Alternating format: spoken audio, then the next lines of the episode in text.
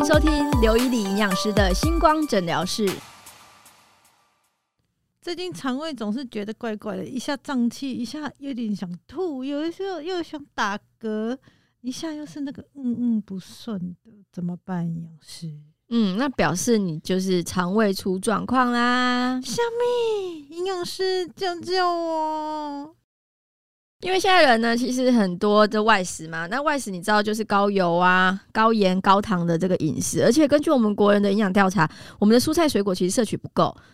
那就会有几个问题：第一个，你抗氧化的营养素不够；第二个，你膳食纤维不够。所以你在这种蔬果摄取的不够情况之下，加上熬夜加班压力大，所以压力大才会想要吃油炸的东西，然后甜分高的，就疏解压力。但是相对的。像高油啊，或是是用高糖分的东西，会导致我们体内，尤其是肠道里面的好菌减少，坏菌增加。所以久了之后呢，就会造成一些健康的问题。尤其这几年，我们常常在报章杂志上或新闻上面看到很多的名人艺人，然后发生大肠癌的，其实都有提到几个，就是说他们没有吃到就是足够的蔬果之外，可能肉类的加工品吃太多。当然，我知道肉松啊、香肠是国民美食啊，但是尽量就是说，在吃完之后可以吃一些维生素 C 高的水果来做一个解毒，它可以去阻断形成亚硝胺这个致癌物。所以像芭乐啦，或是现在秋冬有一些呃甜菊啊、柑橘类的啊、葡萄柚啊，或是像那个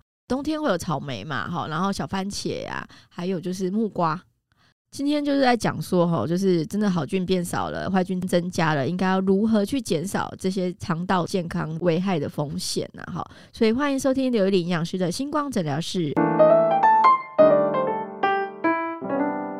今天要跟大家聊聊肠道养好菌，提升免疫力。我们知道肠道哈是人体其实是算是一个真的蛮大的一个免疫器官哈。那我们常常听到说，哎，肠道如果老化了啊，那再加上肠道的菌虫失调的话，那会造成一些问题，包括刚刚你提到，就是说有些人容易便便不顺畅啊，嗯嗯不顺畅这些哈，然后也容易有可能放屁呀、放臭屁呀哈。最近哈，就是有一个研究，因为我本身做体重管理的哈，我觉得有个研究也蛮有趣的，大家可能会觉得，哎。我如果没有吃蔬菜水果，好像就是造成便秘的问题嘛？啊，便秘可能就会后面严重，就是可能痔疮，那更严重可能会造成大肠癌的风险。但是有个研究发现，就是说你的肠道的菌虫，就是肠道的细菌，这些会影响一个人是否会不会变胖。这还蛮有趣的，这这个我觉得可以跟跟大家讨论哈。就是有一个研究啊，它是在丹麦。它有一百六十九名的肥胖的民众，然后有一百二十三名的没有肥胖的民众，他去研究发现呢，肥胖的这一群人，他的肠道的细菌的种类比较没有那么多的变化，就是说他可能肠道的益生菌可能种类比较少一点。然后另外呢，就是他发现肥胖的人，他这个好菌的种类比较少之外呢，他也比较容易产生所谓的代谢异常。然后另外呢，还有研究发现，就是说，当你的肠道的细菌的差异性越小的人，他的体重的增加就越多。所以他们就发现说，其实肠道的细菌，就是这种微生物啊，确实会造成新陈代谢影响，也会影响到体重的问题。哈，我记得以前我看过一篇研究，它这个研究蛮有名的，就是说瘦的那个老鼠的粪便里面的菌种，把它纯化出来给胖的老鼠吃，发现胖的老鼠变瘦。其实这件事也是反映出来，就是说为什么最近市面上就是大家一直在讲益生菌，益生菌有很多了哈。那当然，益生菌跟我们的肠道健康是息息相关呐。那益生菌大家有分好多款呐，有些可能会诉求它是着重在哪方面的作用。有的可能它会针对肠道的，像我们刚刚提到，如果你容易便秘啊，好，或者是说你可能蔬果摄取不够，你体内的这个好菌比较少的时候，那你可以选择是跟肠道有关的。那有些可能是跟免疫有关的，它可能会加辅助一些东西进来，可能提升免疫，或是本身那一只好菌，它就可以提升你的免疫。因为我们知道肠道的菌好的话，跟我们的免疫也有关系。那还有一种是可能它会针对，特别是过敏的。我觉得一般人在做益生菌的选择，我觉得基本保养还是跟我们的肠道健康排便有关系啊，哈。因为你一旦排便顺畅了，你的毒素就不会在肠道里面嘛。我们肠道太多的毒素，它就会透过肠黏膜跑出去，都会产生一个叫肠肉症，就是肠道里面的毒素太多，益生菌太少，坏菌太多。它里面的毒素就会通过肠黏膜跑出去，透过血液循环到你全身，然后就会产生一些免疫性的疾病，甚至于有一些三高的产生。所以很多的研究很蛮有趣的，就是说不只是跟肥胖有关，还有跟我们提到就是肠肉症有关的哈。其实我的病人还有我的粉丝都会问我说，那我自己有没有吃这个益生菌的习惯哈？我自己有吃益生菌的习惯，因为我我大概在六七年前。就是我盲肠炎，那因为盲肠早期以前都会说它是一个没有用的器官，切掉没有关系。可是近期发现盲肠跟那个免疫力有关。我后来发现说，有一些小小研究都有一篇一篇的文献，就是说，哎，如果你是有之前切掉盲肠的，那可能你要提升这个免疫力。所以我觉得在呃提升免疫力，还有帮助肠道健康这件事情，不要让毒素留在里面。那我当然希望可以让你的二 N 比较顺畅一点的话，那我就会吃益生菌。所以其实每益生菌对我来讲，它是一种保养啊。三得利的塔塔斯益生菌，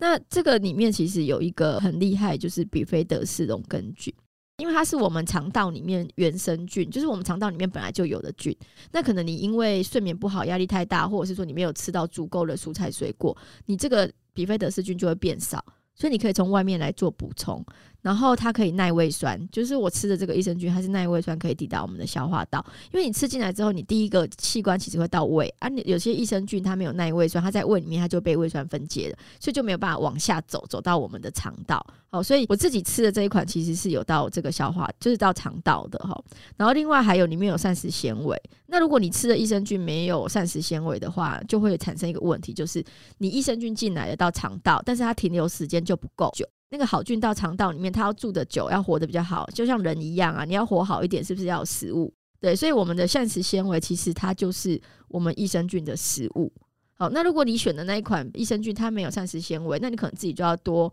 吃一点益生菌的食物，我们益生菌的食物叫做益菌生呐。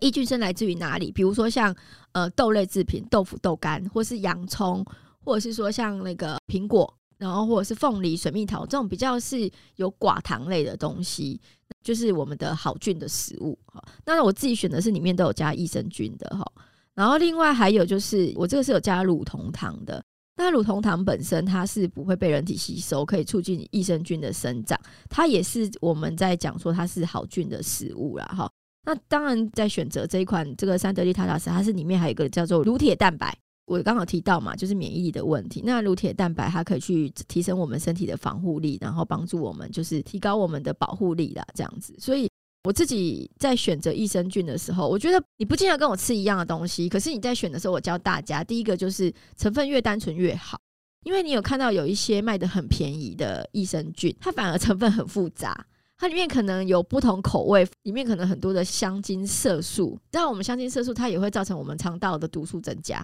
我其实不太建议就是太丰富口味的益生菌哈。像泰拉斯益生菌这三得利，它其实没有味道，然后没有加香精啊、甜味剂的，所以基本上我觉得它是很单纯的。建议如果你真的要选的话，你可以把益生菌的个盒子翻过来，后面有有那个成分，就选择那种越少的越好。因为益生菌它有很多种，像我自己吃的是粉包的，那有一种是胶囊的，就要看一下它的成分。如果它前三个都没有益生菌的名称，那代表它的益生菌含量很少。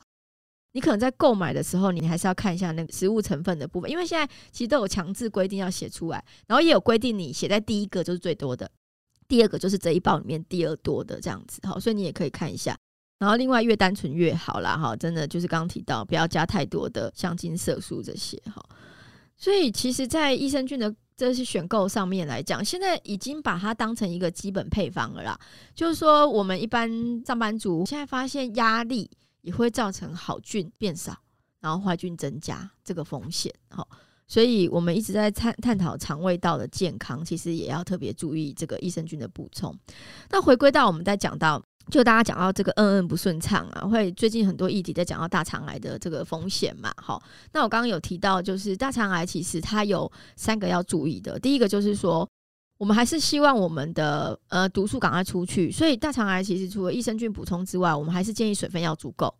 所以不管你今天是喝无糖茶、呃花草茶，或是什么绿茶、红茶、乌龙茶都可以，呃一般的开水也可以。好，这个都是算在我们在建议的水分里面。好，那你的水分要足够。好，那一直在讲说水分足够，就是用你的体重乘以三十到四十，四十。哦，比如六十公斤的乘以三十，大概就是一千八百 CC，乘以四十大概两两千四百 CC 的水，所以你一天的摄取量就是大概在一千八到两千四左右。好，水分要足够，然后再来就是膳食纤维的部分也要足够。好，膳食纤维的话，我们一直提到就是蔬菜的部分。那蔬菜其实我还蛮建议一种蔬菜，就是菇类，因为很多人他可能不喜欢吃绿色蔬菜那些。但菇类的话，不管你吃什么菇哦，香菇啊、草菇啊、红喜菇啊、金针菇啊、美白菇啊什么的，菇类它是属于高膳食纤维的蔬菜。同样重量之下，它是一般低纤维的大概三倍以上的膳食纤维量，然后它又比较好入口哦，所以我觉得菇类倒是一个蛮好的选择哈。那在呃水果的部分呢，其实我们通常会讲到要预防大肠癌、帮助排便，一定会首选的是芭乐，因为芭乐它膳食纤维高之外。它维生素 C 也高，我在刚刚我们不在讲说，如果你真的很喜欢吃一些红肉加工制品啊，或者是红肉的话，也会引起大肠癌的风险的增加嘛。所以你就是可以吃一些台湾一年四季都有的芭乐，好，芭乐维生素 C 高，然后又是高纤，我觉得它是一个很好抗癌的的一个水果啦。好，然后价钱呢，CP 值又又很蛮高的哈。就第一个水分，第二个就是膳食纤维的部分，然后第三个，我觉得如果你要帮助润肠的话，其实好的油很重要。哦，所以油脂不够也会造成我们的排便是有问题的。它没有吃油，所以它没有办法润滑肠道。就算你吃很多蔬菜水果，很多的水分，它还是会阻塞。好，所以还是要适度的油脂进来。所以我们常常在讲说，可能植物油的部分哦是有帮助的，帮助肠道润滑。所以油脂要足够哈。然后第四个就是我们要运动，因为你今天肠道会可以顺畅的话，其实你要走动。